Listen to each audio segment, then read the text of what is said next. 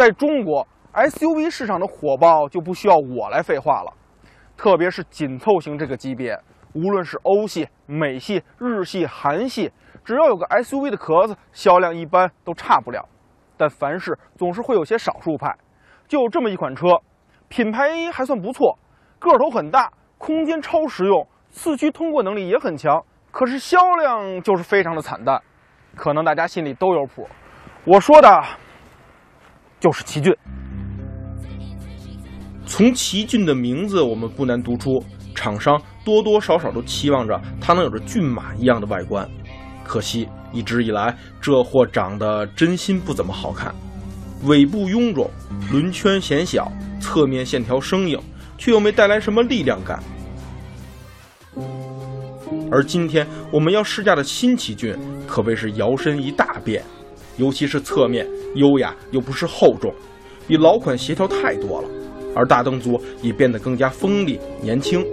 尺寸依然是优势。在紧凑型 SUV 里，无论是长宽高的数据，还是实际观看的效果，都会觉得它明显要比翼虎、途观这类正常的紧凑型 SUV 大上一号。轴距比起老款也有了七十六毫米的增长。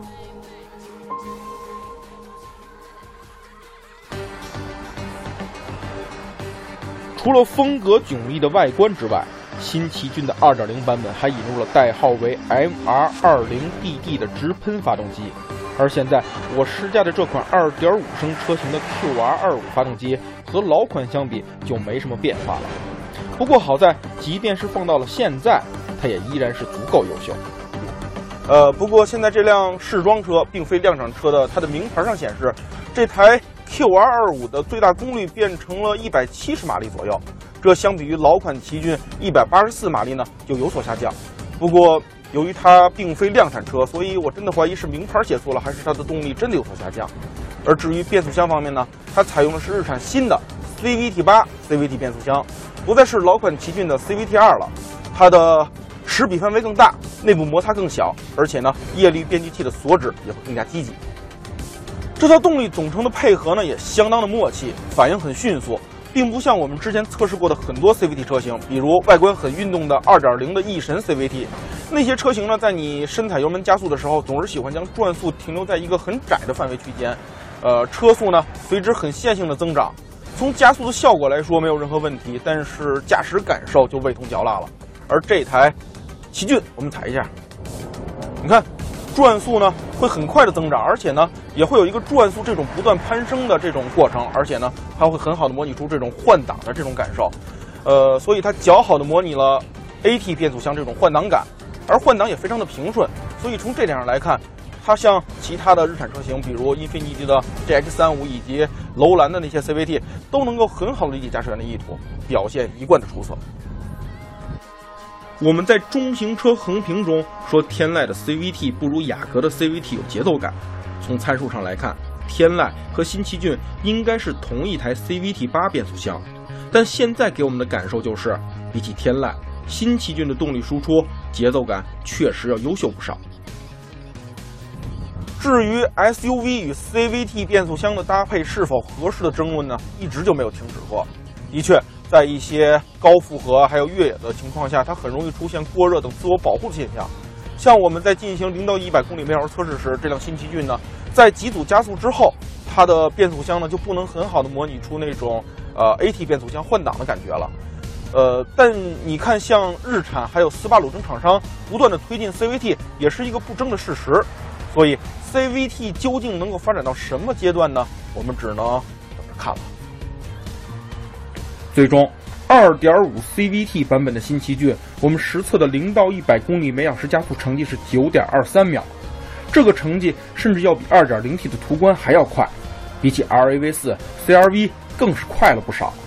我没有机会实地体验到了2.0 CVT 版本的前驱车型。是的，新一代奇骏放弃了全系标配四驱的做法，更务实的为入门级消费者提供了两驱版本的选择。说句实在话。二点零和二点五在城市工况下并没有很大的区别，并不像马自达 CX 五那两种排量开起来差距那么明显。在加速感受上，二点零升车型跟二点五升车型差别并不大呢。首先，原因是因为尽管这台2.5升发动机的油门踏板调教已经足够敏感了，但2.0升呢还要更加敏感一点。在你轻踩油门的时候，它就很容易将转速提升到三千转左右。呃，所以在起步加速阶段，2.0并不会比2.5吃亏多少。而另外，这台2.5升发动机，它在两千转左右的时候呢，发动机的声音就已经比较明显了，它的发动机噪音呢会显得更大一点点。所以在主观上，它的起步加速就不是那种特别轻快、很轻松的感觉。另外，这两个发动机呢，在中后段，呃，2.0的发动机在三千转到四千转会有一个比较明显的爆发。而这台2.5升发动机呢，它在整个中低转速区间呢都是很线性的，而到了四千五、五千以后，会有一个比较明显的爆发。至于底盘的舒适性，此次我们恰好有机会在厂家的试验场呢进行了一些简单的体验，而同时我们也对它的竞争对手途观、翼虎还有 RAV4 进行了同样的测试，这就让我们对新奇骏的表现呢有一个更准确的拿捏。呃，首先呢，在这些短坡的路面、细碎的石子路上。奇骏的表现是最好的，像我在过这些颠簸的时候呢，你摸车里的任何一个部位都不会感受到一丁点儿的震动，所以这就说明通过它的轮胎还有悬架能够将这些细碎的颠簸完全过滤掉，呃，所以在短波路面呢，它的表现真的是非常的不错。在面对中等高度的馒头包这样的路段呢，主要考量悬架在压缩、呃拉伸、回弹过程的这个过渡过程，新奇骏表现的还是很自然，比较舒适。而在模拟下马路牙子的路段。